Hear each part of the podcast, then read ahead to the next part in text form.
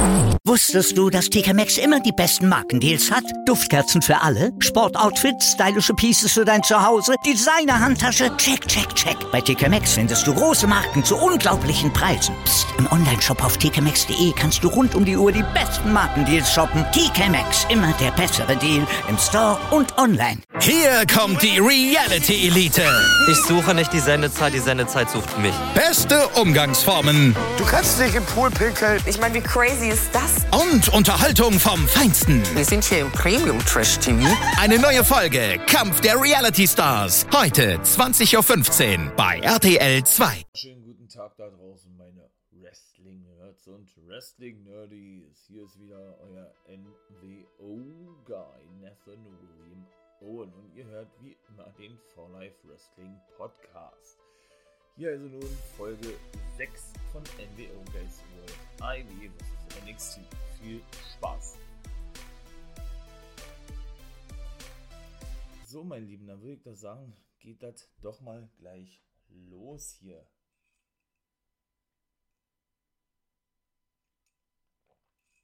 Los im Sinne von, das war doch starten mit NXT.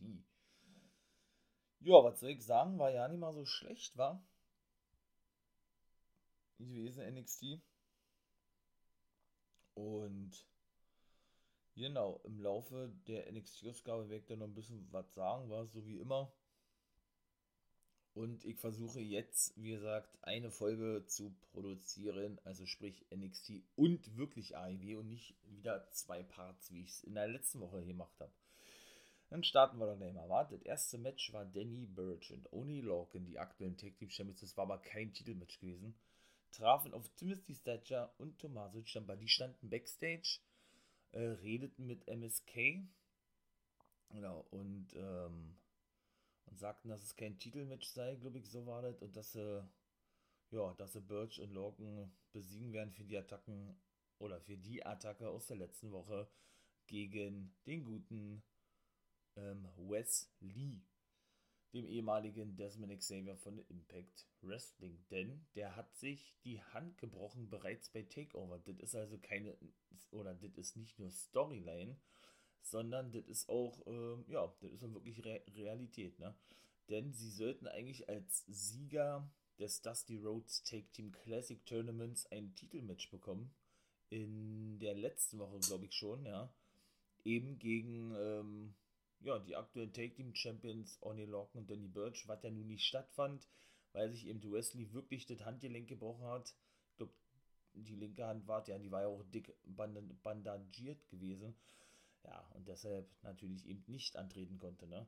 Wobei ich mich daran erinnere, man hat doch sowas, glaube ich, schon mal gesehen, ja. Wer, wer war denn das, der auch mit einer gebrochenen Hand trotzdem weiter gewrestelt hatte? War das Kyle O'Reilly gewesen vor zwei Jahren oder was?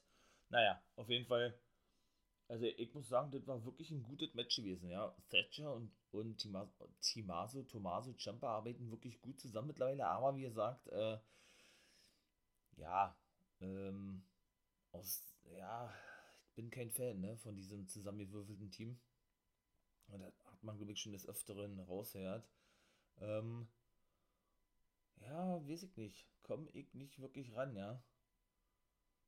Natürlich will ich jetzt nicht, nicht sagen, dass zusammengewürfelte Teams nie funktionieren.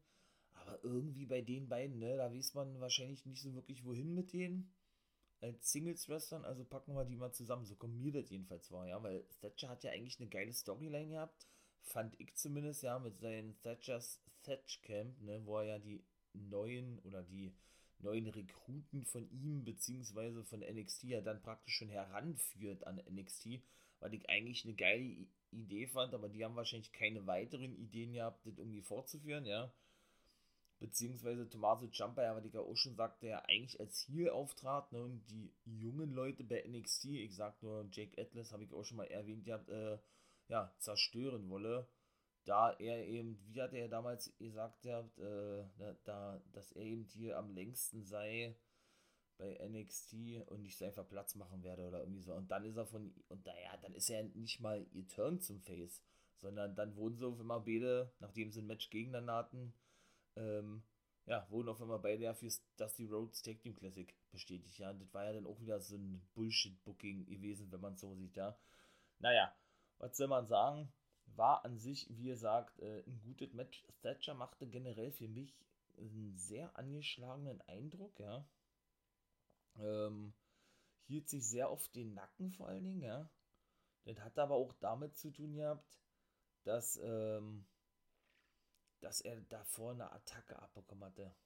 Von, ich glaube, von Lorcan war gewesen. Ja, auf jeden Fall ähm, war es ja dann auch so gewesen, dass, dass Thatcher und Champa zum Ende des Matches hin beide als erstes nahm Thatcher, ich glaube, Lorcan und dann Ne, Quatsch, Birch. Und dann nahm Olle Jumper, genau, Lorcan in den Sleeper holt, sozusagen, ja. Und die ließen sich dann ablenken durch Imperium. Imperium, ja, hat man ja in den letzten Wochen gesehen, die immerhin Tag Team Champions, ne? Unsere Deutschen, beziehungsweise Deutsch-Ösis, Alexander Wolf und Marcel Bartel, der ja nun schon Tag Team Champion gewesen ist bei NXT mit Fabian Eigner dem Südtiroler, den Italo-Österreicher, ja. Ja, er schien auf einmal auf der Rampe. Ja, sagt nicht großartig was, sondern zeigt einfach nur Präsenz, ja. Und das lenkte dann Thatcher und Tommaso Ciampa so ab, dass sie dann schlussendlich verloren. Ich glaube, sie haben, ich wollte gerade sagen, noch kein Take-Team-Match gewonnen, stimmt ja nicht, aber die letzten Matches haben sie zumindest alle verloren als reines Take-Team, ja. Ja, weshalb eben Lorcan und Birch äh, ja, den Sieg davon trugen. Wie gesagt, der durch den Take-Team-Finisher und von Pete Dunne zum Beispiel gar nichts zu sehen war und die dann auch relativ zügig äh, ja, den Ring verließen. Dann war Zeit gewesen gleich danach, ja, für den guten Roderick Strong. Der wird natürlich äh, eine Erklärung haben aus der letzten Woche, hat er gleich äh, Cole rausgefordert, hat eben gesagt, dass er schuld daran sei, dass, dass die Bruderschaft, so nennt er das ja immer, oder generell die Undisputed, Undisputed Era, äh, Geschichte sei tot sei, wie auch immer, ja. Ähm, dann allerdings ähm, rief es den guten, den guten Baylor nach draußen oder Baylor, ähm, ja, Baylor kam dann ins Spiel, so würde ich es mal formulieren, ja, und sagte dann, ey, Roddy, pass auf, äh, du hast es immer noch nicht verstanden, ja. Ähm, Adam Cole ist praktisch hinter meinem Titel her und deshalb hat er die Bruderschaft beziehungsweise ja ähm, die Undisputed Era aufgelöst oder deshalb existieren sie eben nicht mehr, ne, weil er praktisch, ich sag jetzt mal, bes besessen sei von diesem Titel. Und genau, und er wisse ganz genau, wie er Cole aus der Reserve locken kann und setze deshalb selber ein Titelmatch an für die nächste Woche, was dann auch offiziell bestätigt wurde. Ne? Also er hatte das praktisch vorgeschlagen gehabt. Dann hat er, glaube ich, noch hinzugefügt, ja, weshalb Strong denn auf Olle Baylor äh, einschlug und Baylor dann getrennt werden musste und wenig später dann als Main Event angesetzt wurde. Also Baylor gegen Strong.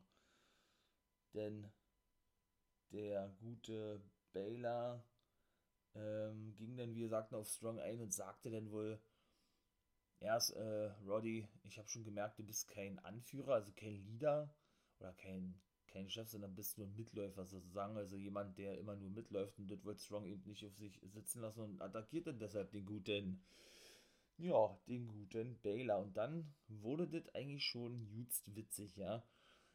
Dann gab es nämlich die Therapiesitzung von The Way, beziehungsweise Austin Theory, bei einer Therapeutin. Das ist ja bereits letzte Woche angekündigt worden, ne, vom guten, äh, vom guten Gargano, der ja nun gesagt hatte, ey, wir gehen nächste Woche zum Therapeuten, damit äh, das mal klären ist. Er erklärte sie erstmal auf, äh, die Therapeutin, was denn, was denn so passiert sei. In letzter Woche Theory wunderte sich wohl irgendwie, wunderte sich wohl warum es hier nicht aussieht, wie hat er gesagt, wie bei Chuck E. Cheese. Also, das ist eh so eine Theory, als wenn der irgendwie, ja, zurückmutiert ist oder sich zurückentwickelt hat zu einem Kind oder so, ja, seit er bei Loomis gewesen ist. Da, da wird man später auch noch einiges dazu hören, ja. Dann machte Gargano, die Therapeutin, darauf aufmerksam, dass Theory so vermute er es zumindest, an dem Stockholm-Syndrom leidet. Das Stockholm-Syndrom, um das mal kurz zu erklären, wenn es nicht, nicht schon die meisten wissen, ist ja praktisch, ja, äh, ein Syndrom, was wohl meistens, soweit ich weiß, an Frauen ähm, erkennt, erkannt, erkannt wird, erkennt wird, erkannt wird, was besagt dieses Syndrom, dass sich, ähm, dass sich Frauen in Mörder verlieben. Ne? Also Frauen entwickeln äh, eine gewisse, oder diese Mörder haben so eine Anziehungskraft ähm, auf die Frauen, ja, sodass diese eben ähm, denen meistens nicht widerstehen können. Man hat ja da schon Stories gehört, ja, von, äh, dass dann zigfache Serienmörder im Knast sitzt und eben, äh, ja, der ständig Briefe kriegt, das habe ich auch erst vor kurzem wieder gehört, kann ich jetzt aber leider nicht mehr wiedergeben, ähm, worauf das sich bezog, da habe ich auf jeden Fall eine Doku zu gesehen gehabt, ja. Ja, und, äh, und diese Damen dann eben dem Mörder oder dem, ja, ja doch, das bezieht sich ja eigentlich rein auf, rein auf diese Mörder, die dann eben, äh, ja, ähm, genau, dass die Frauen denen eben Briefe zum Beispiel ins Gefängnis schreiben und all so was. Ja, und er bezog sich eben darauf, dass Theory praktisch äh, genauso besessen und eingenommen sei, äh, wie die Frauen eben sozusagen von diesen Leuten, von diesen Mördern sind. Ne?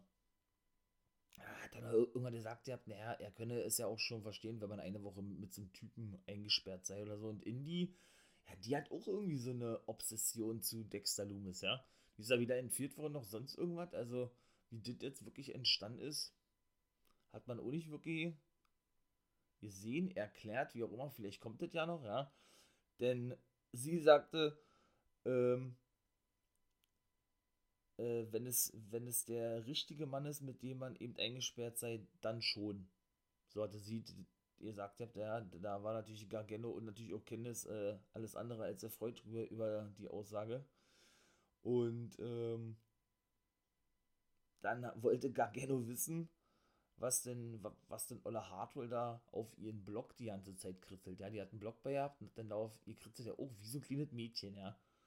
Und äh, sie wollte es ihm aber nicht zeigen. Er riss ihr den Block praktisch, praktisch aus den Händen. Ne? Und da stand dann drauf, äh, dass sie, also Indie Hardware, Miss Indie Wrestling Loomis werden möchte oder schon sei. Ne? Und das macht und das erregt den, den guten Gargano so, dass der da wild rumschrie, ja, und schlussendlich von der Therapeutin ja, rausgeschmissen wurde. Dann war der erste Part von drei vorbei gewesen. Fing ja schon mal gut an, war ebenso geil und das feiere ich auch, war. Äh, Cameron Grimes auch mit der neuen Entrance, kann ich schon mal gleich sagen, ja. Ach, so lustig, obwohl der, wie gesagt, beim ersten Mal die Geil gesagt haben, sehr übertrieben wirkte und auch für mich sehr übertrieben rüberkam, muss ich doch ganz ehrlich sagen, ist dieses Gesamtpaket so stimmig, finde ich, ja, das finde ich so lustig der, der saß denn, nachdem er beim letzten Mal diese Basketball-Challenge startete, ne, vom Million Dollar Man, hat er sich wieder was ähm, abgeguckt gehabt, wohl von dem guten Million Dollar Man. Äh, ja, und sitzt, sitzt nämlich bei der Produktionscrew. Genau, sitzt da bei der Produktionscrew und sagte denn, und sag, oder brachte den Vorschlag, nachdem er dann wieder ein bisschen Geld zückte und sich selber ein bisschen overwachte, ja, dass man noch aus dem Capital Wrestling Center, wo ja nun NXT stattfindet, immer, ne, diese wöchentlichen Tapings wegen der, wegen der Corona-Pandemie, man noch die Cameron Grimes Arena machen solle. Einfach nur geil, ey. Und da kam William Regal mit zu, der, der natürlich alles andere als erfreut war, auf, ähm, oder nicht gut zu sprechen war, auf das, was in der letzten Woche passierte. Denn da attackiert ja Grimes einen offiziellen, nachdem er, wie gesagt, diese Basketball-Challenge nicht so verlief, wie er es sich vorstellte. Und äh, Riegel sagte, sagte irgendwann wie, er konnte, er, er konnte gerade noch so eine Klage abwenden oder irgendwie sowas gegenüber Grimes, ja. Und äh, Grimes, Grimes wollte dann äh, Regal beziehungsweise, oder nicht nur Regal bestechen, sondern wollte eben auch, ja, die Angelegenheit, so hat er das, glaube ich, formuliert gehabt, ähm, mit Geld regeln oder mit Geld aus der Welt schaffen, ne? was Regal aber äh, nicht wirklich einsah und weil er eben so angefressen war, der gute GM von NXT, legte er noch viel später am Abend ein Match fest zwischen eben Cameron Grimes, The Million Dollar Man Cameron Grimes und dem guten Bronson Reed, Colossal Bronson Reed.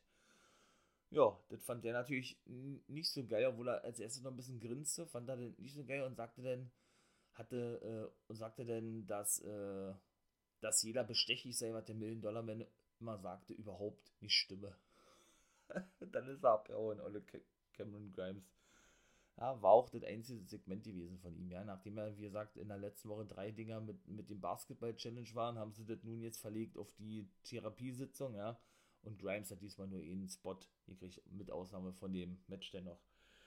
Ja, danach gibt es dann eigentlich nicht viel zu sagen. Alia verlor ihr Match gegen Ember Moon, die ja nun wirklich ein, ein festes Take-Team zu sein scheint mit Shotzi Blackheart. Ne? Die kam wieder auf den Panzer raus und wäre ja die Vorgeschichte gewesen. Ne? Robert Stone ist ja der Manager von Alia und von Jesse Eleban, der ehemaligen Jesse Eleban, die nennt sich ja Jessica Mia, der neuen Take-Team-Partnerin von Alia, ne? die auch mit draußen war. Ähm, genau, wer die Geschichte ja noch kennt, der weiß, dass ja Alia schon eine Fehler hatte mit Shotzi Blackheart, ne? Ähm, da war das ja dann noch so gewesen, dass an Alias Seite die gute Vanessa Bourne gewesen ist und später dann Mercedes Martinez, die haben sie zum Beispiel ja nicht mehr gezeigt, jetzt aktuell, ja. Genau wie im Pete dann beispielsweise äh, zu, na, im Zuge der ganzen Lorcan Birch Geschichte, wobei da jetzt Storyline-mäßig ja nicht weiter was fortgeführt wurde. Mm, und da war denn, denn so gewesen, dass er im Laufe dieser Fehde die gute Shotzi Blackert dem guten, dem guten, ähm, na, den guten Stone mit ihren Panzer über den Fuß gefahren sei. Rhea Ripley spielt ja auch eine Story. Das war nämlich so gewesen, dass Robert Stone ja versuchte, Rhea Ripley genau für den Robert Stone Brand zu gewinnen. Aber irgendwie wurde die Fehde dann auch recht zügig, oder nicht recht zügig, aber irgendwie abrupt abgeblasen da war ja dann auch irgendwas gewesen. Ripley war dann, glaube ich, kurz verletzt gewesen oder wurde in eine andere Story gesteckt, weil Diana verletzt war. Irgendwie so war das. Ja, und äh, wie gesagt, das war dann auch äh, relativ zügig und eindeutig gewesen, der Sieg für Moon. Ja, die hatte dann auch noch mehr Schläge gefordert von Alia, nachdem sie, sie sich eben feierte, die gute Alia, dass sie eben der guten Emma Moon ein paar Schläge verpasste, ja. Ja, und schlussendlich konnte dann äh, die gute die gute Emma Moon durch den Eclipse, so nennt sie ja ihren Finisher, den Sieg holen vom dritten Seil. Und zuvor äh, griff denn oder wollten Jessica Mia und Robert Stone eingreifen, was aber nicht wirklich gelang, ne? Und die gute Shotzi Blackheart kam praktisch äh, von der Ringtreppe mit einer Double Close Lane angesprungen. Da war das eben auch schon wieder vorbei gewesen, ne? Ja, dann wollte die gute Mackenzie Mitchell, die Backstage-Interviewerin, wissen, was denn das jetzt mit Imperium auf sich hat, äh, weil sie wurden ja nun abgelenkt, also sie hatte Thatcher zum Interview Backstage stehen gehabt und ja, und sagte, ähm, ja, wie Thatcher denn nun über diese ganze Sache denke mit Imperium, denn man muss mit zusagen, der gute Timothy Thatcher, der war ja nun jahrelang in Deutschland unterwegs und lebte, glaube ich, auch in Deutschland eine ganze Weile, denn der war ja nicht nur Wrestler, sondern auch Trainer bei der WXW gewesen, bei, in, in der WXW Academy School mit unter anderem Walter zusammen, ja, der ja seinen Posten als Cheftrainer abgab, weil er eben nicht mehr so regelmäßig anwesend sein konnte, weil er nun World Champion bei NXT UK ist, wie gesagt, ne? Und ja ab und zu mal nach Amerika fliegt, der gute Walter, und gab seinen Posten an Avalanche ab. Robert Dreisker oder Robert Dreska, der auch schon bei Major League Wrestling zu sehen war, für eine Show oder für zwei Shows mal gucken, wie es mit dem weiterhin wird. Eine Ösi ist das der. Und da war eben der Thatcher, der gute Timothy Thatcher, eben, äh, ja, in einem Stable gewesen mit eben den guten Axel Dieter Junior, den wir besser kennen als Marcel Bartel, ne, was ja auch sein bürgerlicher Name ist. Axel Dieter Junior war ja sein Name in der WXW gewesen, weil sein Vater, der leider schon verstorben ist, ja dort eben so eine große Nummer gewesen ist. Und eben, genau, und eben ähm, Walter, genau. Die drei waren Stable gewesen. Walter war der Anführer gewesen und genau dieses Stable hat ja WWE bzw. NXT eigentlich übernommen und nennt es nur Imperium und hat praktisch Alexander Wolf und Fabian Eigner hinzugefügt. Und genau, Timothy Thatcher blieb ja dann noch, ich glaube, über ein Jahr oder was, oder anderthalb Jahre, oder, oder sehr zwei Jahre, ja, dann eben noch bei der WXW und lehnt doch immer äh, einen Wechsel zur WWE ab, ähnlich wie bei Lance Storm der Fall, was ich schon erwähnte.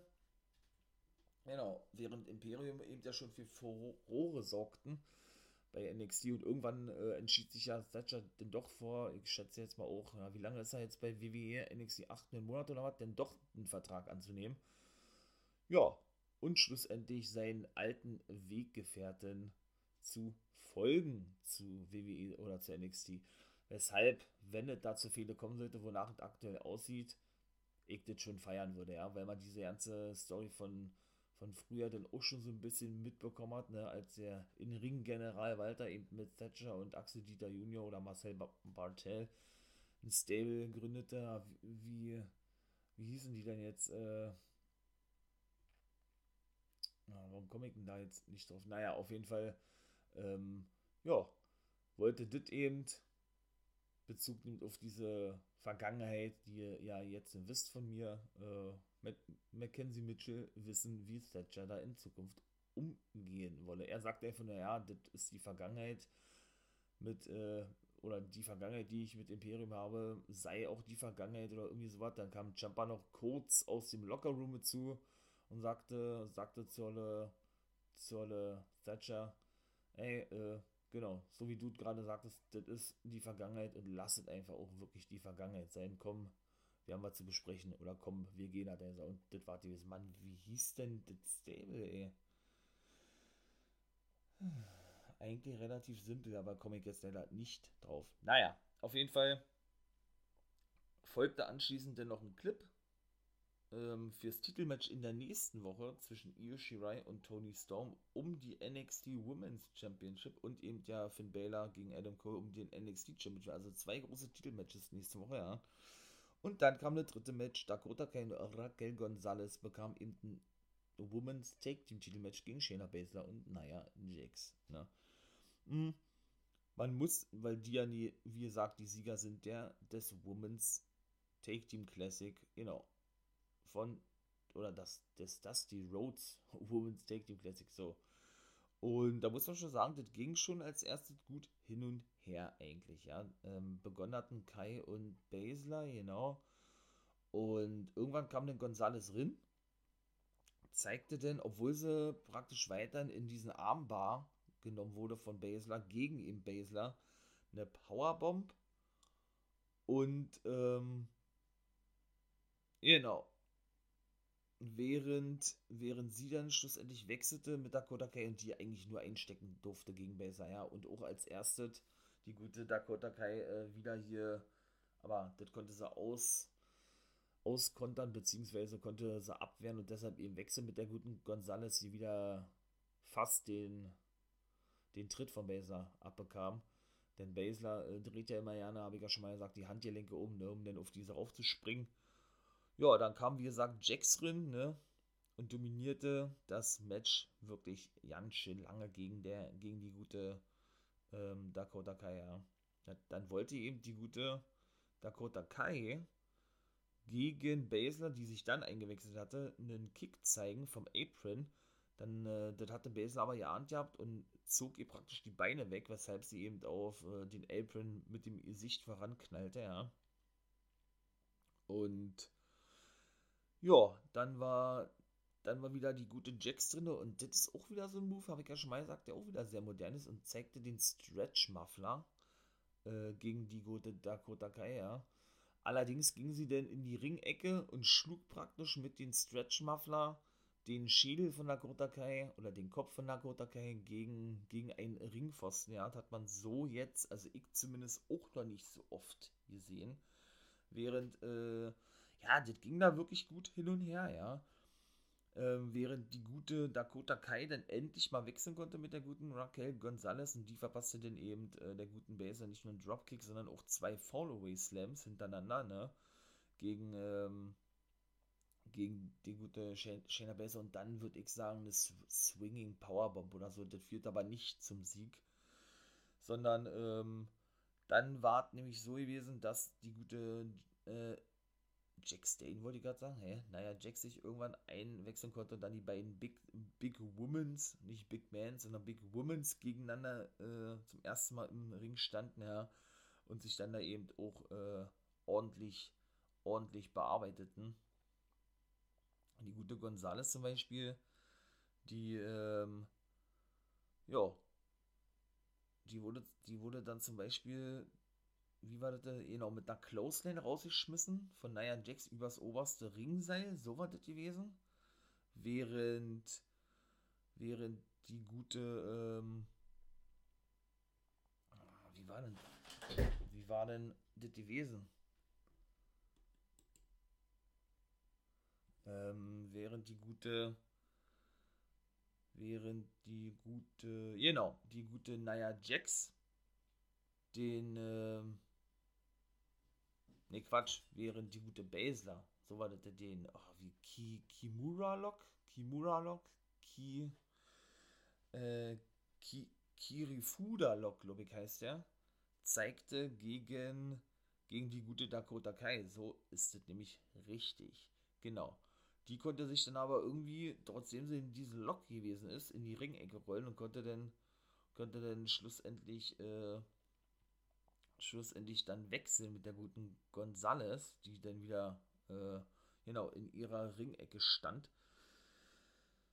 Ja, äh, allerdings war die ein bisschen übereifrig gewesen, denn sie wollte Jax natürlich bezogen darauf, dass Jax ja der, die gute Gonzales zuvor übers dritte Ringseil beförderte mit der Clothesline, einen Big Boot verpassen. Allerdings war da irgendwie Aya Pereira dazwischen, die Ref, äh, der weibliche Referee, bekam denn eben selbst diesen Kick-Up, ja, von der guten Raquel Gonzalez.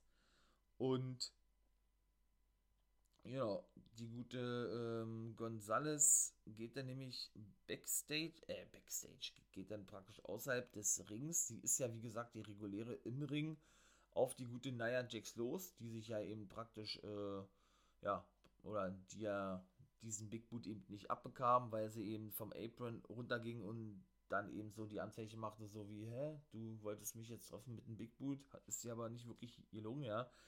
Ja, und dann kam eben die gute Gonzales angestürmt auf die gute Nia Jackson, beide gegenüber das Kommentatorenpult. Also das Kommentatorenpult ging jetzt nicht kaputt, sondern sie, sie, ja, sie, äh, sie stürzten sich, sich praktisch über, über dieses Kommentatorenpult. Ja, und Gonzales war eben, wie gesagt, die reguläre Wrestlerin im Ring oder der reguläre Superstar gewesen.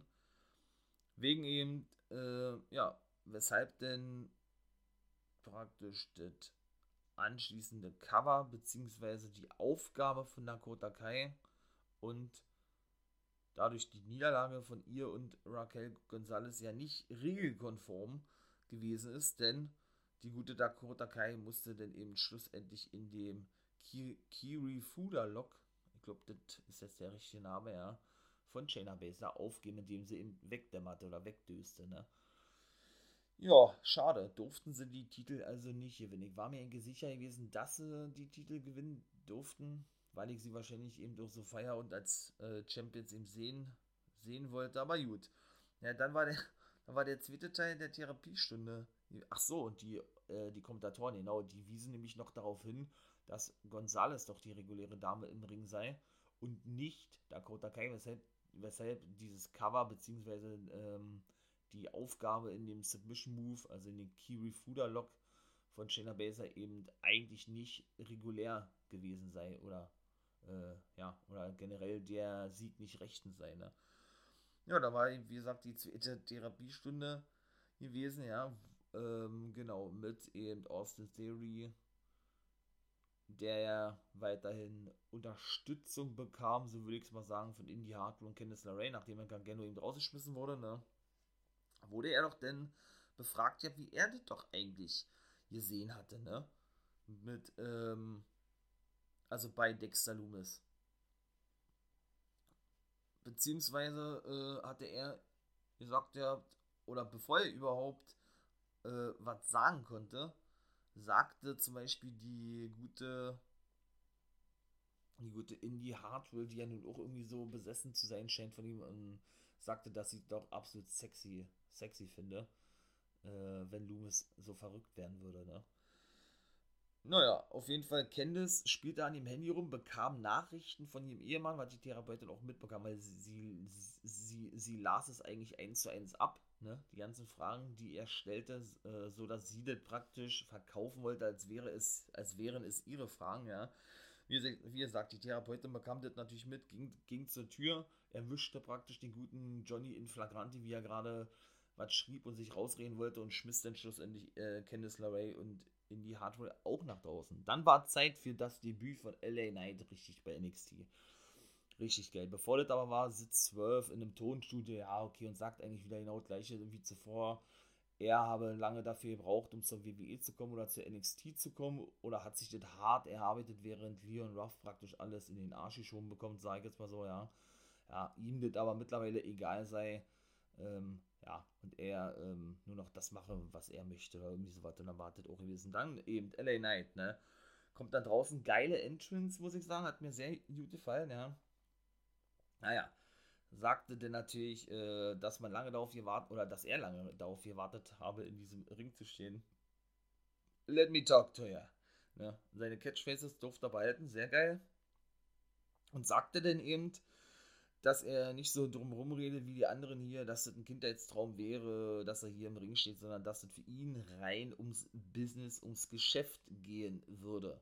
Er bezeichnete sich dann noch als Tom Brady von, oder generell als Tom Brady des Wrestlings, glaube ich, so war das gewesen, ja. Und äh, nannte dann auch ein paar Namen zum Beispiel, wie O'Reilly, Cole, ich glaube Gargano war auch noch gewesen und sprach denn die explizit an und sagte, ey, äh, und es wird dann auch so kommen, sagte er, wenn wir gegeneinander antreten sollten, was er ja schon bei Takeover eben klar machte, ne, dann, äh, dann will er, dass die wirklich ihre ganzen Kicks und Chops und was ist ich noch so auspacken, sprich die Aktionen so zeigen, die er jetzt vielleicht nicht so in dem Repertoire hat, ja, gegen ihn und praktisch ihr Bestes geben. Aber das würde sowieso nicht springen, sagt er, weil er ist er ist eh der beste, ich glaube, NXT-Superstar überhaupt. So haben ihn viele schon bezeichnet, äh, den es jemals gegeben hat bei NXT und er werde und er werde sie ja sowieso besiegen und und äh, ja und sie in den Arsch treten, so hat er das wohl gesagt ja. Und äh, er wolle er wolle aber nicht GOAT genannt werden, also the greatest of all time, denn dieses Wort haben bereits viele vor ihm bekommen und bedeutet nichts mehr oder sei nichts mehr wert oder sowas, ja. Ja, dann war Zeit für das vierte Match. Bronson Reed kam da draußen. Ja, äh, ja erwartet uns da schon die erste Fehde. Denn der lieferte sich so einen kleinen Stare-Down mit dem LA Knight. Dann kam Cameron Grimes mit seiner neuen Entrance raus. Mega geil. Ja. Und ja, das war auch ein geiles Match gewesen. Ja. Knight verschwand dann Backstage. Und äh, das war dann auch wieder so gewesen, ja, das ist dann wirklich, den nennen sie ja nicht umsonst Colossal Bronze Reed, ne, bekam er da so einen eingesprungenen Spanish Fly praktisch von, ähm, Cameron Grimes ab, ja. So ein geiler Move ne, von Ole Cameron Grimes. Konnte aber schlussendlich ähm, den guten Reed jetzt noch nicht bis drei auf der Matte halten. Ja. Dann kam allerdings der gute, der gute äh, LA Knight wieder nach draußen ne, und nahm den Hut von Cameron Grimes, der eben außerhalb des Rings lag, und schob den praktisch in den Ring herein und lenkte so den Referee ab, der den, der den Hut eben äh, rausbringen wollte. Dann kam er aufs, auf den Apron und wollte eben Bronson Reed vom dritten Seil runterschmeißen, der gerade eine Aktion zeigen wollte. Allerdings konnte der Ellen Knight abwehren. Aber Cameron Grimes reagierte geistesgegenwärtig, ja, und, ähm, und zeigte dann Aktion gegen Bronson Reed und schlussendlich auch sein, ja, sein, wie nennen sie den? Ach man, ähm, den nennen sie den Caven. Genau, ich glaube, Kevin hatten sie den genannt, ist eigentlich auch ein Double Foot Stomp ja, gegen den guten Bronson Reed und das war denn der Sieg gewesen. Für den guten Cameron Grimes. Ja, Regal und Adam Pierce beispielsweise diskutierten Backstage, ne? Weil Pierce kam nämlich kurz raus, zwecks äh, beim Women's Take Team Title Match, ja. Naja, auf jeden Fall, Ken Zero sagte, ja, nächste Woche ist das dritte Match festgesetzt worden gegen Sayali. Sie werde sich an, an ja gerechnet für das, was sie ihrer Tag-Partnerin Kette Zero angetan hat. Denn es wurde spekuliert, dass sie sich das Bein gebrochen hat, Kette Zero, durch diese Aktion von Sayali, ne? Aber nein, sie hat sich nur, sage ich jetzt mal, einen Meniskusriss zugezogen, aber das reicht ja schon, die fällt ein paar Monate aus. Ja, und das ist es eben. Und dann dritte Therapiestunde war dann auch gewesen. Er saß dann alleine da, Theory, und sie wollte ja wissen, die Therapeutin von ihm, ja, wie er das denn alles eben aufgefasst hat und so. Und er verhält sich ja, wie gesagt, wie so ein Kind, ne? Und sagt, ja, es war schön gewesen, dass ich da Cornflakes essen durfte und Cartoon schau schauen konnte irgendwie, ja. Also, äh, total spooky eigentlich, ne? Und äh, da war das denn so gewesen, dass, ähm, dass sie sagte, ja, sie habe zuvor mit Dexter Loomis gesprochen und er sagte ihr, also Loomis sagte der, der Therapeutin, dass Siri der langweiligste oder nervigste Typ überhaupt sei, der Loomis jemals begegnet sei.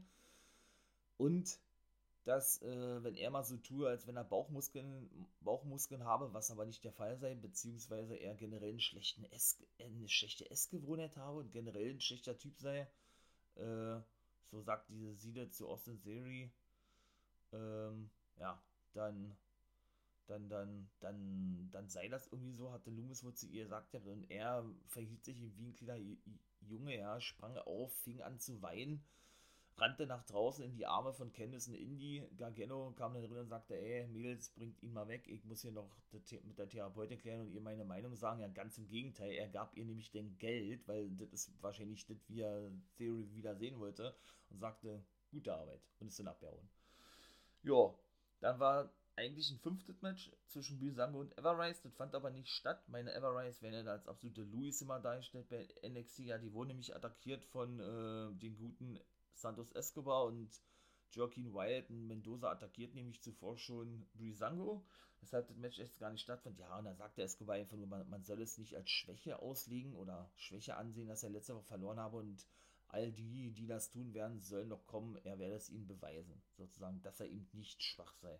Dann war das eigentlich auch schon vorbei. Ja, die drei Matches habe ich ja schon erwähnt für nächste Woche. Regal sagte denn nur, als Mackenzie Mitchell sagte, ähm, was er mit Pierce besprach oder so, dass er sagte, ja, ähm, das wird er nächste Woche bekannt geben, denn das werde NXT verändern. Oder auf den Kopf stellen oder irgendwie sowas, ne? Ja, da war schon Zeit für Main, Main Match. Finn Baylor und Roderick Strong hatten nämlich äh, ja, das Match gehabt. Ne, äh, Baylor nahm Strong in so viele Haltegriffe und daraus bestand auch überwiegend nur dieses Match, muss man ganz ehrlich sagen, ja. Ähm, sodass denn, ja, natürlich kam es dann zwischendurch äh, zu einigen anderen Aktionen noch, ja, keine Frage, ja. Unter anderem äh, zeigt der, der gute, der gute, oder zeigten sie eine Job-Serie und Baylor dann zum Beispiel gegen den guten Strong äh, ne Quatsch, Strong eine Underhook Powerbomb, so war das gewesen, gegen Baylor und Baylor äh, zeigte dann zum Beispiel den Shotgun Dropkick, der jetzt erst nicht durchging. Dann, äh, genau, und dann nahm nämlich der gute Strong ihn in den, in die Wards of Jericho. Und dann, als der, als der Shotgun Dropkick durchging, so ist es richtig, zeigte Baylor dann noch anschließend den Coup, den Coup de Gras ne, und den 90-16 zum Sieg. Ne? Und dann stand nur noch Cole auf der Rampe, macht ihm klar, er will den Titel haben und da war NXT vorbei gewesen. So, dann würde ich sagen, NXT ist jetzt hier auch vorbei. War ganz gut gewesen. Ne? Ja, war jetzt wieder nicht so überragend gewesen, dass ich sage, wow, das muss man hier sehen haben. Ja, oh, jetzt bin ich schon bei 38 und dann würde ich sagen, komme ich doch gleich zu AEW und dann gucken wir mal, wie ich das finde und was dort besser war, AEW oder NXT. Ah, was soll man dazu sagen, mein Lieben? Ey, was ist das denn für ein Opener schon gewesen? Boah, richtig geil. Also, boah, ey, das ist ja. Sowas kann auch nur AEW, ne? Sowas kann nur AEW so verkaufen. Es ist unglaublich. Also, da können sich andere mal so eine Scheibe von abschneiden, ja. Gerade die WWE, es ist unglaublich. Also, schon, schon alleine die Entrance, ja, von nicht nur Shaquille O'Neal, sondern auch von Jade Cargill, der Oberhammer, der Obershit. Äh, sowas von, sowas von fett einfach nur, ja. Und auch generell, wie lange natürlich, also das war das erste Match gewesen, und natürlich auch, wie lange dieses Match schon aufgebaut wurde, ja. Äh, einfach, einfach nur geil. Einfach nur geil. Da kann ich gar nichts anderes mehr zu sagen, ja. Das ist einfach wirklich, äh, boah, er hat jetzt nicht viele Aktionen gezeigt, Shaquille, aber was hat er denn bitte für einen Eindruck hinterlassen? Also ganz ehrlich, erstens habe hab ich ihn persönlich ja nicht so groß, ähm, ja, so groß in Erinnerung gehabt, ne? Und zweitens muss ich sagen, auch wie er das verkauft hat, einfach nur mega geil. Also ich habe schon Celebrities gesehen, ich sag nur ein Bad Bunny, ne? von der WWE, der wohl bei WrestleMania ein Match haben wird. Oh Gott, äh, muss ich nicht unbedingt sehen, da kennt man meine Meinung zu, ja. Da ist es mit, mit Abstand, mit Abstand einer der besten Prominenten, die ich jemals im Wrestlingring gesehen habe. Mit Ausnahme noch von ihm, der hat ja noch einen geileren Eindruck hinterlassen. Ich weiß den Namen leider nicht. Ein Rapper bei Impact Wrestling, der ist mit Moose angetreten. Boah, gegen wen war das? Äh, ich weiß es ja nicht mehr. Auf jeden Fall war der auch richtig gut gewesen. Aber auch für seine Größe und Shaquille O'Neal, ja, und wie er sagt, wie er verkauft, hat einfach nur geil. Muss man wirklich sagen, ja. Und ja, das Kuriose, das ist natürlich, das ist natürlich äh, die Sache, dass ähm, ja, The Big Show, ne, ja, nun zur AEW ihr wechselt ist, werdet ihr ja bestimmt wissen, hat ja in dieser Sendung sein Debüt gegeben. Hätte auch keiner gedacht, nach 22 Jahren in der WWE, das muss man sich mal vorstellen, ja.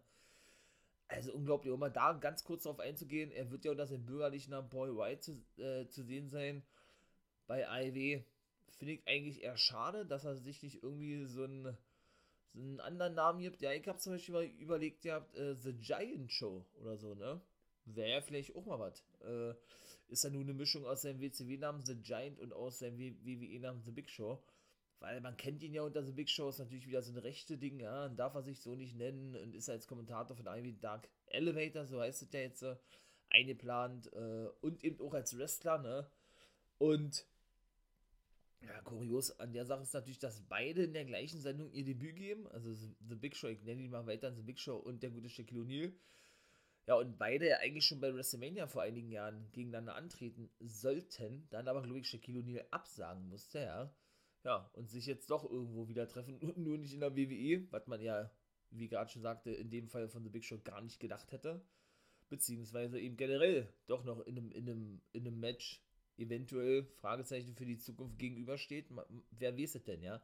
Oder jetzt generell in der gleichen Company sind. Ich glaube nicht, dass der letzte von Shaquille O'Neal war ich bin kein Fan von Celebrities, die in den Ring steigen, muss ich ganz ehrlich sagen, aber den würde ich gerne nochmal sehen. Also, das war wirklich schon. Also, ich bin wirklich beeindruckt, muss ich ganz ehrlich sagen. Ja, auch äh, klar hat da so ein. Haben da jetzt ein paar Dinge nicht hingehauen, so zwischen Jade Cargill und Olle Dings überwiegend, würde ich sagen. Und Olle äh, Red Velvet, ja. Aber trotzdem war es geil. Red Velvet und mit dem Moonsault vom dritten Seil geflogen auf Cody, Cutie Mar Marshall und eben auf äh, Jade Cargill, genau. Shaquille O'Neal hat sich erstmal den Gun Club vorgenommen, mit Ausnahme von Billy. Also oder Austin Gunn und Colton Gunn, genau. Dann hat die erstmal ver ver verkloppt, ja, weil Olle Austin Gunn war.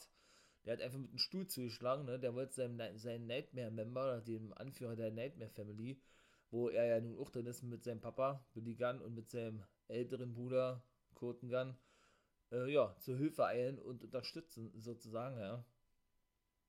Und Shaquille O'Neal hat da eine Powerbomb, ja. Also so sauber durchgeführt hat man ihn, glaube ich, selten gesehen, ja. Nicht mal von einem professionellen Wrestler. Das muss man mal wirklich so sagen. Also, ja, und dann natürlich die Aktion, das war natürlich auch geil gewesen, ne?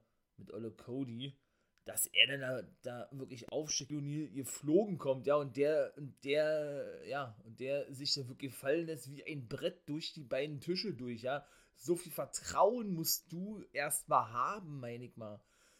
Du musst erstmal so viel Vertrauen haben ähm, zu deinem Gegner, in deinem Gegner, wie auch immer, ja, dass du dich da wirklich einfach so krass fallen lässt, finde ich zumindest. Das war so mein erster Gedanke gewesen, als ich das gesehen habe, ja oh, Jade Cargill und Shaquille O'Neal gewannen den schlussendlich. Ich konnte mich da gar nicht festlegen, wer in diesem Match gewinnt, ja. Äh, wollte ich mich einfach überraschen lassen. Mega geil. Ist auch bisher gelungen. Oh, mein Lieben, geht natürlich jetzt gleich weiter. Also man hat ja schon gemerkt, ja, wie begeistert ich da von Dynamite gewesen bin oder generell bin. Einfach nur eine geile Sendung gewesen, ja.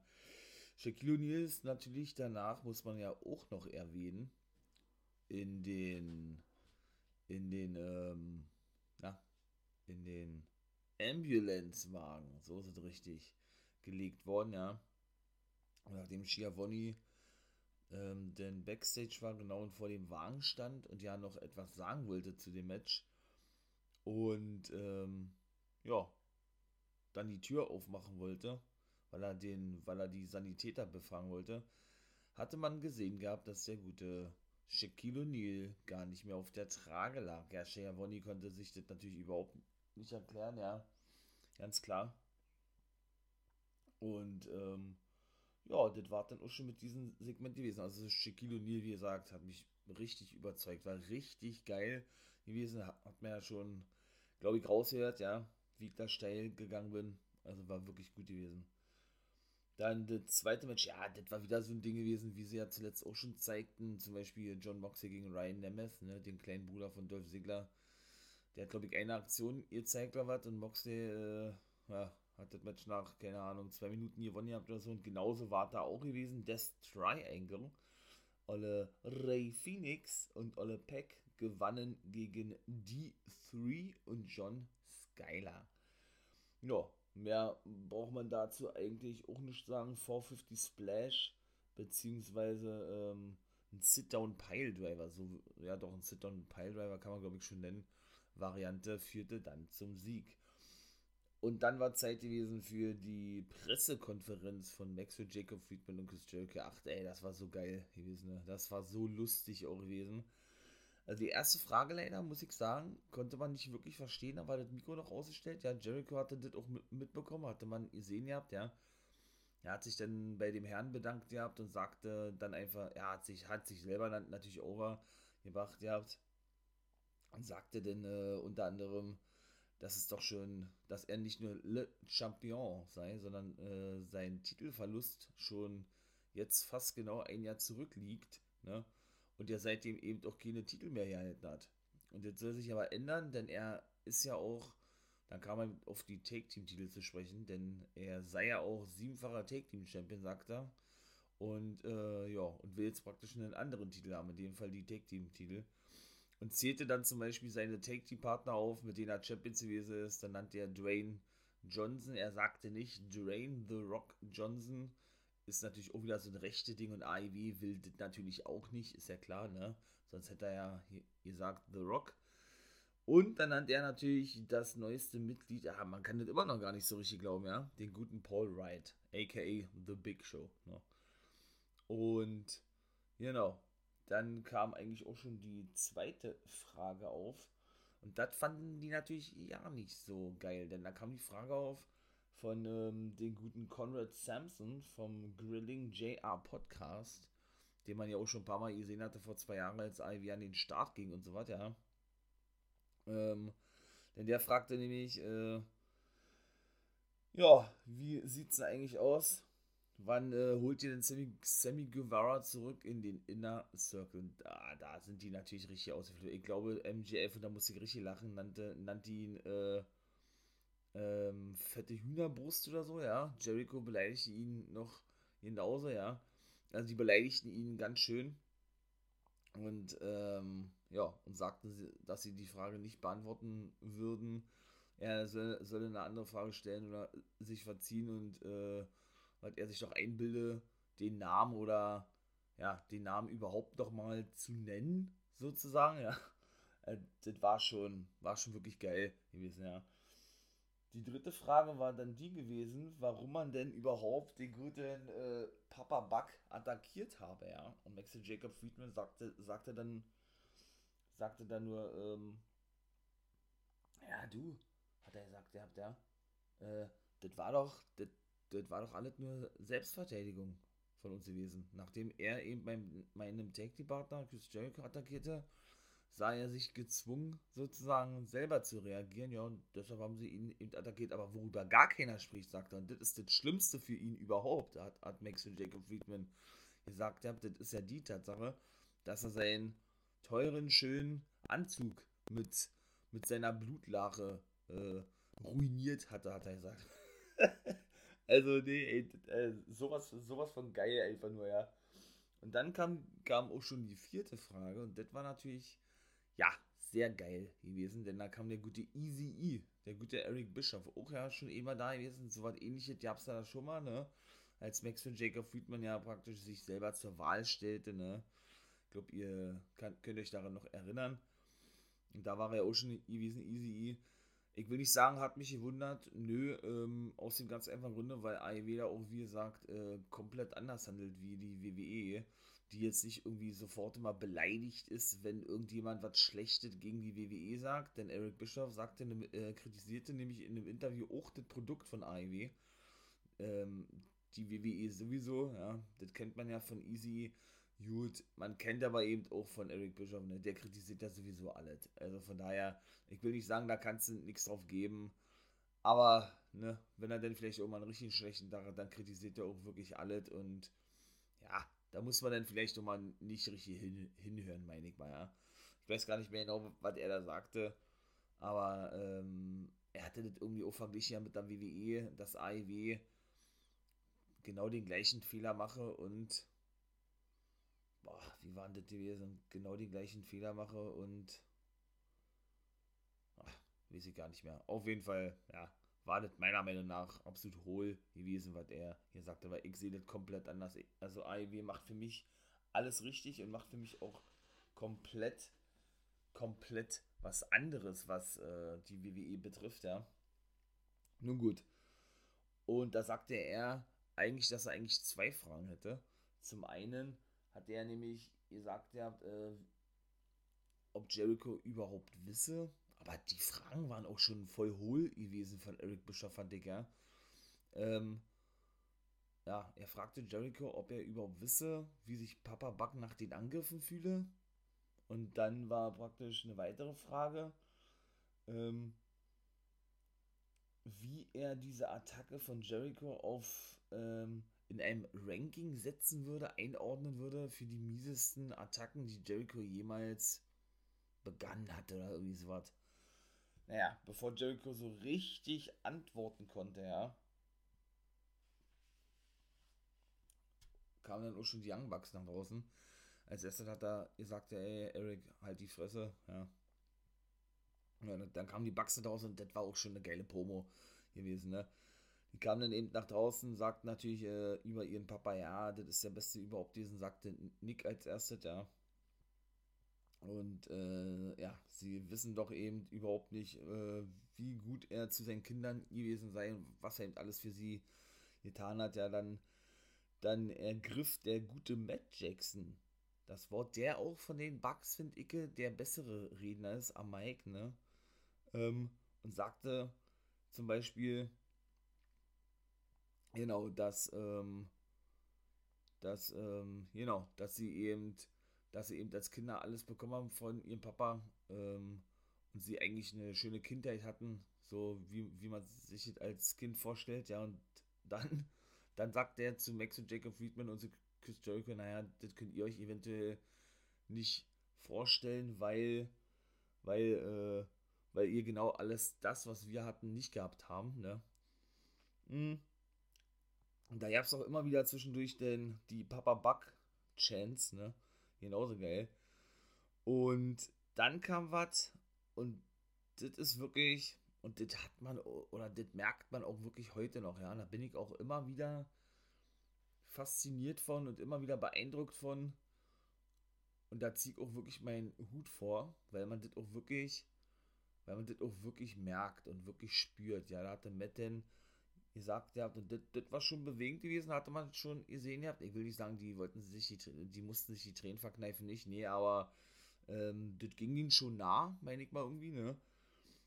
Und da sagten sie zum Beispiel, dass der Papa Buck ihn früh gelehrt hatte, zum Beispiel, ja, dass man natürlich seinen Traum verwirklichen soll, ne? Wenn man die, die Chance hat, denn man lebt nur einmal sozusagen. Und ähm, ja. Ebenso, ebenso hat da, ähm, hat Matt auch dann noch gesagt gehabt, dass, ähm, genau, dass der Papa Buck ihn zum Beispiel, als sie Teenager waren und auf, und auf ein College ging und für sie klar war, dass sie Wrestler werden wollten, Papa Buck sich sofort ranmachte und mit seinen eigenen Händen einen eigenen Wrestling-Ring baute für die beiden, damit sie eben ihren Traum leben können. Also, das ist ja, wer macht denn sowas? Ja, das, das ist einfach nur geil. Man hat es ja auch schon zum Beispiel in dem Trailer, ihr sehen zu der Werbung ihres, ihrer Bio, Biografie, sag ich mal, ja, wo ja eben äh, ein Video gezeigt wurde, wo, wo sie noch jung waren und eben in ihrem eigenen Ring trainierten. Und den haben sie ja auch noch zu Hause. Wenn ihr euch BTI anschaut auf YouTube, was ich denke, dann werdet ihr den ja auch ab und zu mal sehen, ja. Und ja, und dann haben sie eben gesagt, und was am allerwichtigsten gewesen ist, was äh, unser Vater uns mitgegeben hat, ähm, haben sie gesagt, und wie gesagt, das war schon, war schon cool gewesen. Muss ich ganz ehrlich sagen, weil man das auch bei denen wirklich extrem merkt, finde ich selber, wenn man die gesamte Karriere der Bugs wirklich mitverfolgt hat, das habe ich gemacht in den letzten Jahren, ja, da wird es auch noch ein paar Podcast-Folgen zu geben, kann ich euch schon mal jetzt sagen. Denn da sagten sie, äh, ihr Vater hat sie, oder das Wichtigste, was ihr Vater ihn gelernt hat, ihn gelehrt hat, so, ist die Tatsache, dass, äh, dass man natürlich hart arbeiten soll für seinen Traum, ne?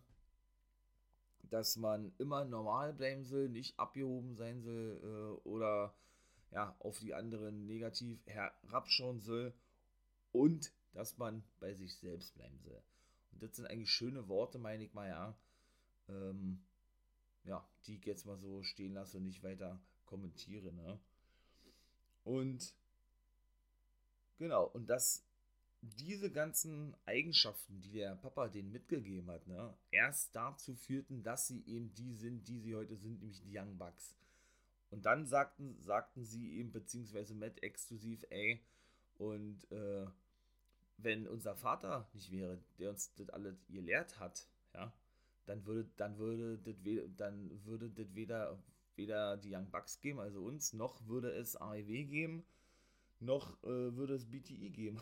Und dann sagte Matt Jackson, naja, dann würdest du zum Beispiel, hat dazu Max und Jacob Friedman gesagt, dann würdest du zum Beispiel gar nicht hier sein, Maxwell, hat er gesagt, denn dann würdest du noch zu Hause bei Mutti wohnen und auf einen Rückruf oder auf einen Anruf warten von der Susan O'Donnell Show, glaube ich, war das gewesen, ja, und da haben die natürlich alle richtig gefeiert, ja. Und dann wandten die sich natürlich noch an Olle Chris, Chris Jericho, der war natürlich auch ganz schön angefressen gewesen, denn ja. Da sagten sie, naja, und du, Jericho, du würdest heute noch in einem Performance Center äh, ja, ganz normal trainieren oder ganz normal weiter wresteln. Ja, Alter, das ist schon geil, ne? Also die Promo war schon wirklich, war schon wirklich richtig gut gewesen, ey.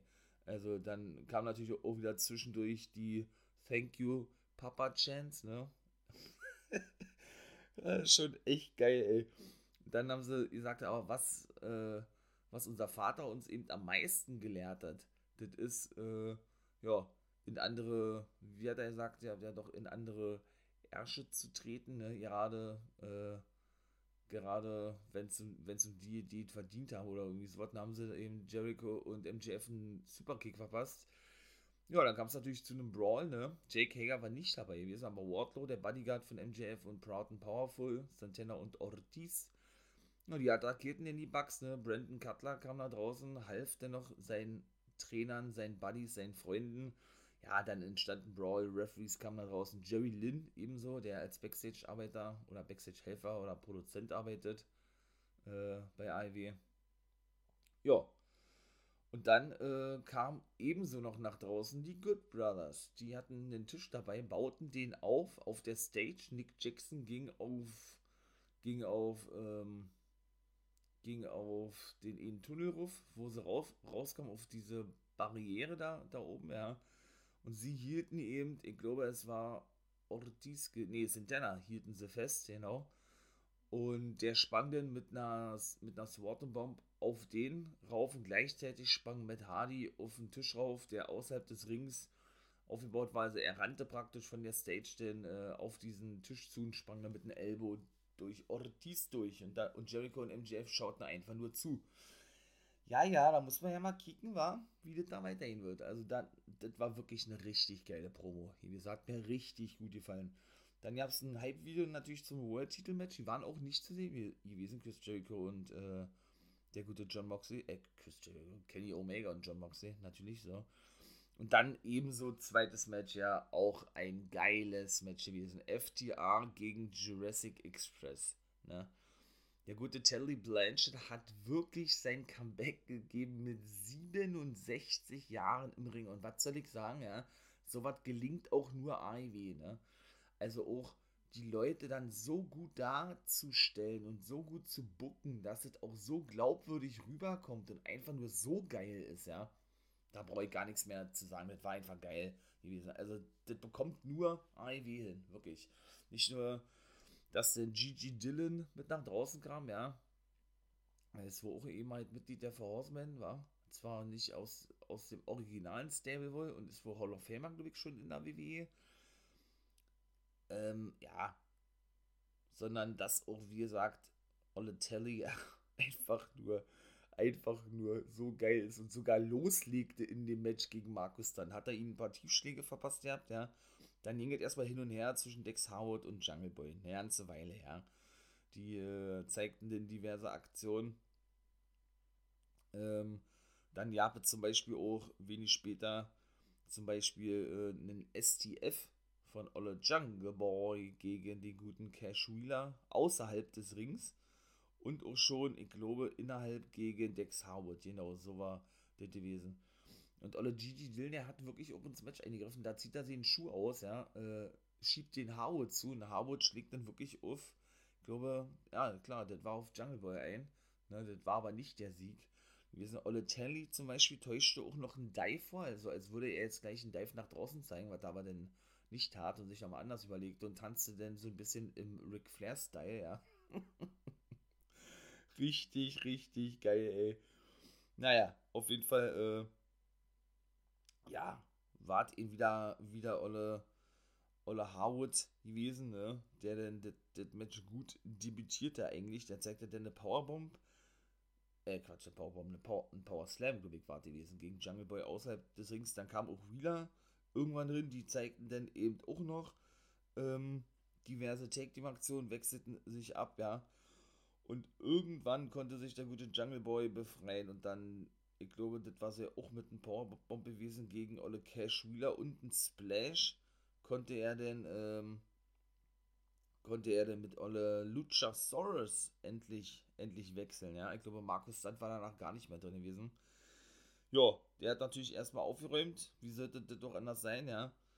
Und hat zum Beispiel Markus Stunt mit einem, ähm, hat, hat, zum Beispiel Markus Stunt auf Telly Blanchett drauf geworfen. Mit einem High äh, der praktischen High Cross Body denn gezeigt hat, ja.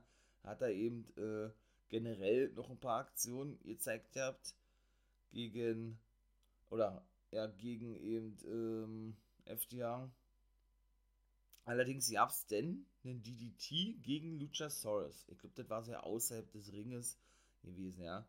Und der Jungle Boy will dann äh, eine Aktion zeigen.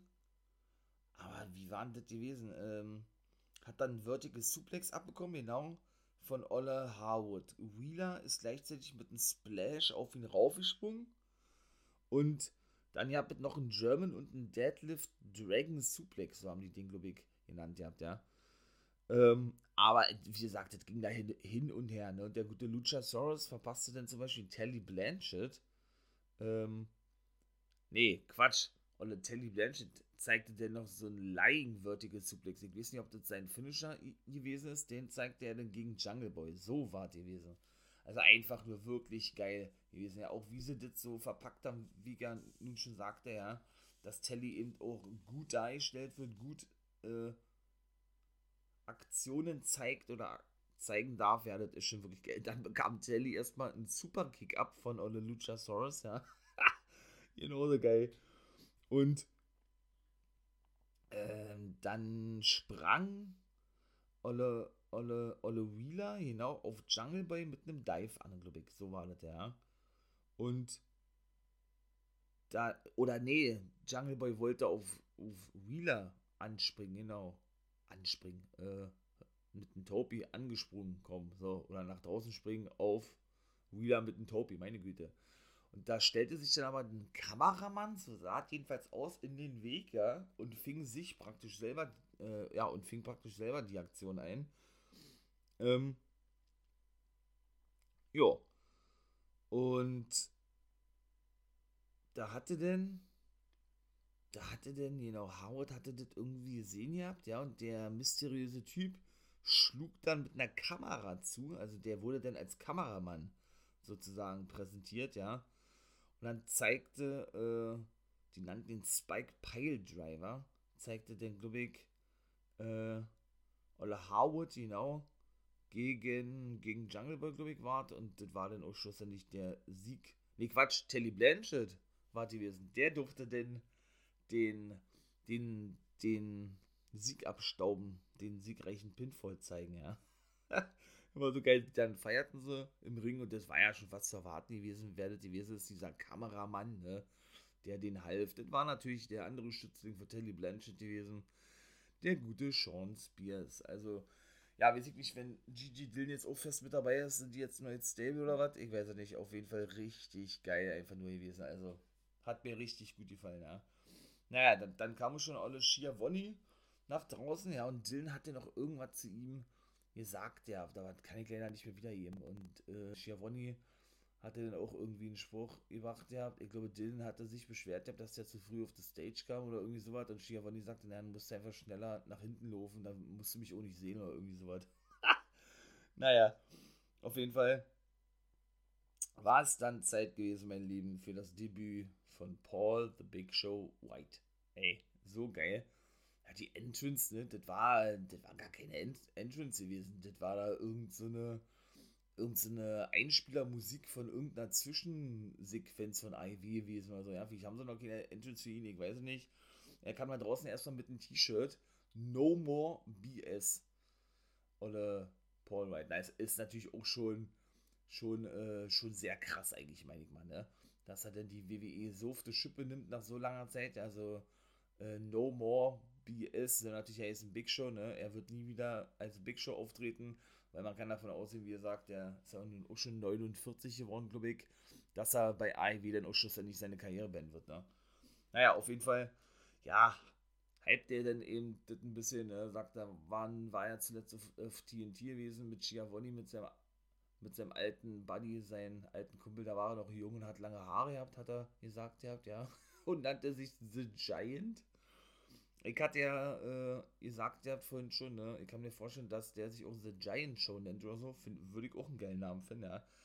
Naja, auf jeden Fall sagt er, naja, dass er hier sei, weil er, weil, weil hier die größten Talente sowieso gibt, er mit denen zusammenarbeiten möchte und er sich einfach nur privilegiert und geehrt fühlt, ein Teil von dem Ganzen sein zu dürfen, ja.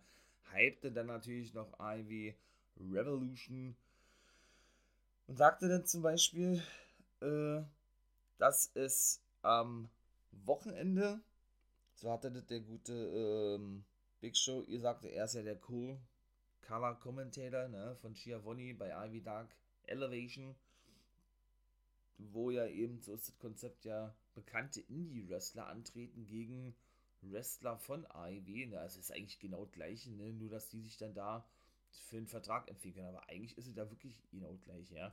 Nun gut, auf jeden Fall hat er, ähm, hat er denn gesagt, ihr habt The Big Show noch schlussendlich und das ist natürlich auch sehr geil, dass es äh, am Wochenende bei AEW Revolution, da wollte dann natürlich nochmal logischerweise sagen, dass alle einschalten sollen, ne? äh, wird es ein Debüt geben. Da hat schon jemand unterschrieben, er hat keine Namen genannt, logischerweise, äh, der Hall of Fame würdig ist. Er hat nicht gesagt, dass er in der Hall of Fame ist, aber dass der Hall of Fame würdig ist und der wird am Wochenende sein Debüt geben und er, The Big Shot, haben sie auch wenig später denn in der Show bekannt gegeben, wird ihn höchstpersönlich vorstellen. Und Tony Schiavoni wollte ich gerade sagen, und Tony Khan sagte äh, danach wohl, nachdem die Show auf Air ging, auf die Frage, ob es sich um den letzten Teilnehmer in dem, in dem speziellen Leitermatch handelt, sagte er nein. Das wird zusätzlich noch eine Überraschung geben, eben in diesem Leitermatch, der also praktisch gleich als, äh, ja, als fester Teilnehmer bestätigt wird. Also werden uns gleich zwei Überraschungen erwarten. Oh Mann, ey, da bin ich ja mal gespannt, was da so abgehen wird, ja. Also. Ach nee, was soll ich sagen, ja. AEW hat mir, wie gesagt, richtig gut gefallen. Und ja, ich bin wie gesagt richtig gespannt, was da noch alles so kommen wird. Ne? Also, äh, wow. Ja, dann war Zeit gewesen für das nächste Match. Das war ja dann eben so ein Qualifikations... Ne, Quatsch, dann, dann gab es erstmal das Finale, genau, des Elevator Tournaments. Nyla Rose gegen Ryo Mizunami aus Japan, ja. Ja, das war natürlich auch, äh, war auch ein gutes Match gewesen, muss ich ganz ehrlich sagen, ja. Also, äh, ja, da war zum Beispiel, mh, hm, ja, also Olle Nyla Rose bestimmte wirklich das Match, finde ich zumindest schon sehr, sehr lange, ja, und äh, nahm dann auch Mizunami in einem Steiner Recliner und was weiß ich, was die noch alles gezeigt hat, der, äh, zeigt das ja auch in der Sword Bomb, glaube ich, gegen gegen, gegen sie. Ja, dann haben die Fans gerufen immer Shut up Vicky, weil die ja die Managerin ist und immer mit ihrer krächzenden Stimme äh, Rin gebrüllt hat und ich glaube auch Misunami eine, eine Backpfeife verpasst hat, ja. und ja, dann gab es eine Schlagserie von den beiden auch noch, genau, ein Death Valley Driver von Rose. Ähm, dann hat sie, dann hat sie ähm, Ryo Mizunami aufs dritte Seil gelegt, die baumelte dann da praktisch ein bisschen und sie flog vom dritten Seil mit einem Leg Drop an zum Beispiel, aber das war immer noch nicht der Sieg gewesen, ja.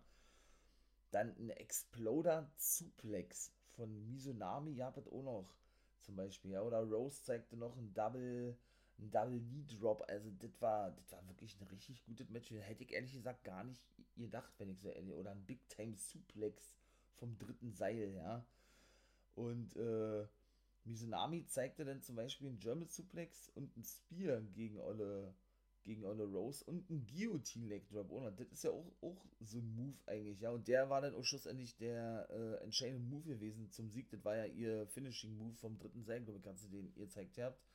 Der dann eben, wie gesagt, zum Sieg führte und der ja auch wieder sehr modern ist, dieser Move, ja. Naja, äh, dann kam Schiederin, überreichte ihr den Pokal und dann, dann bekam sie erstmal einen Schlag ab von Olle Misunami, ja, dann verpassten sie sich gegenseitig noch zwei, drei Schläge, ja, und dann war eigentlich, äh, ja, auch dieses Match mit Segment vorbei, denn die beiden treten ja nun eben bei Evolution gegeneinander um den AEW Women's Championship an. Ja, dann war Zeit für den Stinger, ne? Der wurde begrüßt von Tony Schiavone. Der kam dann auch äh, gleich nach draußen. Dann hat er auch ein bisschen was gesagt, ihr habt ganz kurz der Stinger zu eben die ganzen Fehler rund um CS, da kam Starks nach draußen, ne? Und hatte dann äh, gesagt, dass er eben äh, für das stehe, was er, was er die ganze Zeit schon gepredigt habe, also Stark selbst, oder was er die ganze Zeit schon gesagt habe, ne? Ähm, und geht in, in den Ring und Sting macht er sich praktisch schon fertig für ein paar Aktionen, ne? Zog seinen Mantel aus. Und da sagt Starks, ey, bleib cool, ich bin nicht hier, um mich zu prügeln, ja, ich will dir nur noch was sagen. Und ich muss wirklich sagen, dass du das echt noch drauf hast, sagt er zum Stinger, aber du bist für mich trotzdem weiterhin, und da steht zu meinem Wort, keine Ikone, hat er gesagt, weil The Icon Sting, ne? Äh, ja, dann verpasst er Sting eine Ohrfeige, der, der gute Ricky Starks, ja, das ließ sich natürlich Sting nicht nehmen, ist ja klar eigentlich, ne? Dann kamen auch alle restlichen Mitglieder vom Team Taz, als erste der, der Sohn von Team Taz, Olle Hook, und auch Powerhouse Hobbs, der war beim letzten Mal zum Beispiel nicht dabei gewesen. Ja, und irgendwann auch Brian Cage, der Probleme hatte mit seiner Hose, weil die rutschte jedes Mal runter und der musste sich mal nach oben ziehen, war natürlich auch peinlich gewesen, ja. Ähm, ja, die ging der, der natürlich ums Stinger los, dann kam natürlich Darby Allen, räumte ein bisschen auf, ne? Also er kümmerte sich überwiegend äh, um Starks, ne? Und Cage machte dann schon äh, sich bereit, wieder eine Powerbomb zu zeigen gegen den Stinger. Genau das aber dann, wie gesagt, schlussendlich nicht durchging.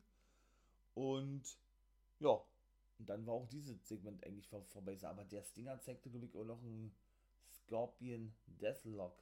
Genau, so war das gewesen gegen Starks und da kamen dann die anderen eben draus. Ne? Ja, Max Kester und Ten war dann das nächste Match, Nummer 5. Und dann ist auch gleich Feierabend, das ist schon wieder ein bisschen zu lang war. Äh, Max Kester konnte gewinnen, das Match gegen Ten. Ja, das war so Durchschnitt gewesen. Ja äh, ja, konnte er dann schlussendlich gewinnen und ist eigentlich einer und ist jetzt der fünfte praktisch in diesem in diesem Leiter Elevation Tournament Match. Mhm. Schlussendlich war denn der Sieg der gewesen, dass äh, der gute, der gute Jake, Ed Jake Atlas, wie komme ich denn auf Jake Atlas? Jake Evans von Hybrid 2 nach draußen kam und mit der Bassbox von Max Kester, der ohne seinen Take-Team-Partner von The Acclaimed da draußen kam, den guten Anthony bei uns, der ja sonst mal mit der Bassbox rauskam, zuschlug. Ja, und praktisch Max Kester den Sieg beschert. Und dann kam Hardy nach draußen, übergab eben den guten Jack Evans einen, einen Briefumschlag. Ich glaube, da stand drauf 250.000 Dollar oder 25.000. Nee, ich glaube 215 Dollar. 250.000 Dollar, genau, weil er ja, das haben die Kommentatoren denn gesagt habt, alle hier, äh, JR und so, dass äh, Matt Hardy es sich dazu Aufgabe gemacht hat, alle Mitglieder der Dark Order zu zerstören. Deshalb hat er eben Jack Evans äh, praktisch bezahlt gehabt, den eben, äh, ja, ähm, den eben Olle Preston Vance, also Olle Ten von Dark Order an, anzugreifen oder angreifen zu lassen. Ja, dann ähm, gab es noch kurz, genau, Vorschau auf die Matchcard, beziehungsweise bei der Buy-In-Show, der Pre-Show sozusagen, wird Rebel, nicht Reba oder Reba, not Rebel, ihr Debüt geben im Ring.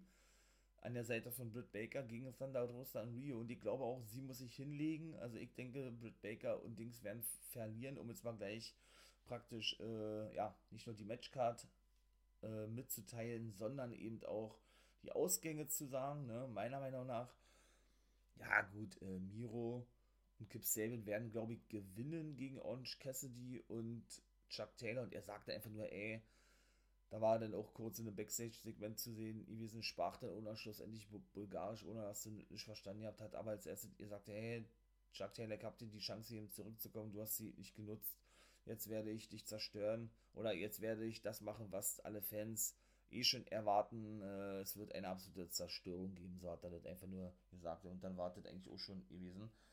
Ebenso natürlich weiter die Matchcard, wie Ken nun gerade schon sagte, ne, Big Show stellt eben äh, einen weiteren Neuling vor, der Hall of Fame Potenzial hat, also noch nicht in der Hall of Fame ist. Dann eben dieses Face of the Revolution Ladder Match, ne? Lance Archer, Cody Rhodes, Max Caster, Scorpio Sky und Pentagon sind dabei und eben der sechste Teilnehmer, der auch ein Neuling sein wird. Ob der dann unterschrieben hat oder so, weiß man nicht. Und ob Scorpio Sky überhaupt mitmacht, weiß man auch nicht, weil er hat sich nämlich einen Meniskusriss zugezogen vor einem Monat. Und mit einem Meniskusriss, ich meine mal generell antreten, glaube ich, ist nicht nur sehr schmerzhaft, sondern eigentlich unmöglich, nach einem Monat da schon wieder fit zu sein, ja. Und steht wohl noch nicht fest, ob der überhaupt daran teilnehmen darf. Ja, dann eben Hikaru Shida gegen Ryo Mizunami, Matt Hardy gegen Adam Page in, in einem Big Money Match, vor allen Dingen, ja, genauso geil. Dann natürlich, äh, ja, das World, World Take Team Title Match, MJF und Chris Jericho gegen die Young Bucks und dann die Casino Royale. Die haben nicht gesagt Casino Battle Royale, sondern Casino Royale. Da ist jetzt Death Triangle auch bestätigt worden, Pack und Ray Phoenix. Ähm, die treten zum Beispiel an gegen gegen Beer Country, wollte ich gerade sagen, gegen Bear Country, Bear Bowler und Bear Bronson, weiß ich auch nicht, ob die unterschrieben haben. Auch ein geiles Tag-Team, ja, würde ich mich freuen drüber. Butcher and the Blade, Top Flight natürlich dabei.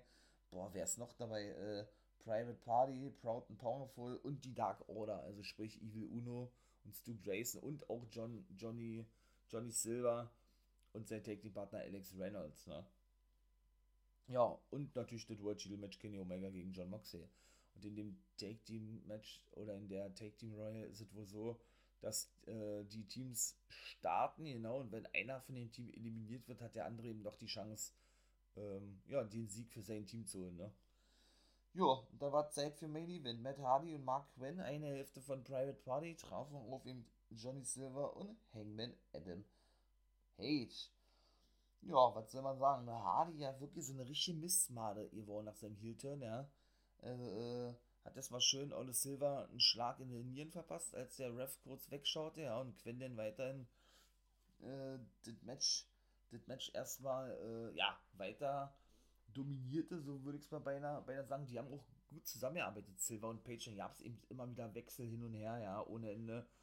Und äh, was kann ich da noch sagen? Was gab es denn da zum Beispiel noch für geile Aktionen? Dann gab es zum Beispiel noch von Ola Hardy einen Twist of Fate, wo dann auch der Ref nicht hingeguckt hatte, gegen den guten Johnny Silver auf dem Apron, ja. und alles was, der, der griff natürlich immer wieder unverändert Match ein, aber das kennt man ja so, zuletzt, so zuletzt vom guten, äh, vom guten Matt Hardy, ja. Und Olle Silva hatte dann zum Beispiel eine, äh, eine Kick-Serie und einen Brainbuster, den guten Hardy verpasst, ne? Und, oder Mark Quinn hatte, hatte dann einen Shotgun Dropkick ausgepackt vom dritten Seil gegen Johnny Silver. Also da waren so viele Sachen dabei und schlussendlich konnten die dann auch gewinnen, Page und Silver, äh, durch eine Papa Powerbomb German Suplex Variante und diese Clothesline von Hangman Page, ne? Ja gut, Hardy attackierte dann danach Hangman, sagte dann noch ein bisschen was zu Revolution. Ach so, was auch lustig war, gleich als erstes, war es so gewesen, dass, äh, dass Olle Hardy Olle Silver wegstieß und der praktisch in die, in die Arme lief oder fiel von Hangman, den dann eben weiter umarmte, weil er, weil er so genossen hatte, sozusagen. Passt ja auch zu seinem Gimmick von Honest Silver, was ja auch ein bisschen Comedy-lastig angehaucht ist, ja. Ja, schlussendlich kam denn und war auch fast zu erwarten gewesen, alle Take-Teams von der Royal, von der, ich sag jetzt mal Battle Royale raus, ne.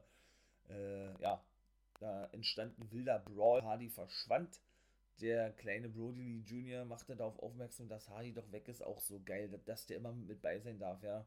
Oder Brody Lee, rest in peace, wie er sagt, ja. Ähm, ja, du hast einen würdigen Nachfolger im Wrestling-Business auf jeden Fall.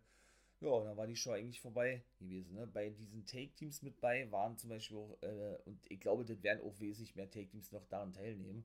Zum Beispiel SCU habe ich mich gefragt, was mit denen ist. The Hybrid 2 waren zum Beispiel auch mit bei oder äh, die Nightmare Family.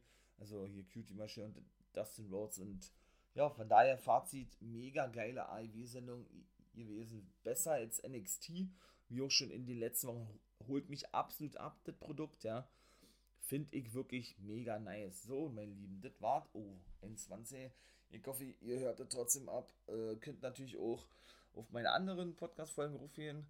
Ich habe ja schon einige produziert. Würde ich mich sehr freuen drüber wenn er da mal reinhören würde über Ivy, NXT, NWA, habe ich ganz special gemacht gehabt, äh, unter den schönen Titel Being a Guy Special, ne, will ich ja einmal im Monat machen, sowas, kommt jetzt auch demnächst eine neue Folge raus. Genau, am Mittwoch konnte ich jetzt nichts machen, siehe Speicherplatz, ne, der war weg gewesen, also da kann man ausnahmsweise keine Ausgabe, wird aber jetzt wieder regelmäßig natürlich kommen, ab Mittwoch auf Insta, kommt ja jeden Tag eine Story raus, wo ich, äh, oder sagen wir regelmäßig eine Story raus, wo ich ja dann immer so kurz und knackig über die Wrestling-News in der schönen Wrestling-Welt informiere. Ne? In diesem Sinne könnt ihr auch mal gerne darauf gehen, auf mein Insta-Profil, da auch eben For Life Wrestling Podcast, ne? Der Nathan William Owen, NWO-Guy, das bin natürlich ich. Und ja, schreibt bei Twitter und Facebook natürlich, da werden auch die Podcast-Folgen hochgeladen, wie eben auch diese. Ja, und äh, genau, gebt, gebt Kommentare ab. Äh, schreibt, was euch gefällt an den Folgen, was euch nicht gefällt, was ihr vielleicht mal hören wollt. Habe ich ja alles schon mal gesagt. Haut in die Tasten. Ich würde mich freuen. Meine Wrestling Nerds und Wrestling Nerdies. Und in diesem Sinne sage ich, ich glaube, ihr wisst, was kommt. Ich wünsche euch einen wunderschönen Tag und ein Too Sweet und Become a Guy.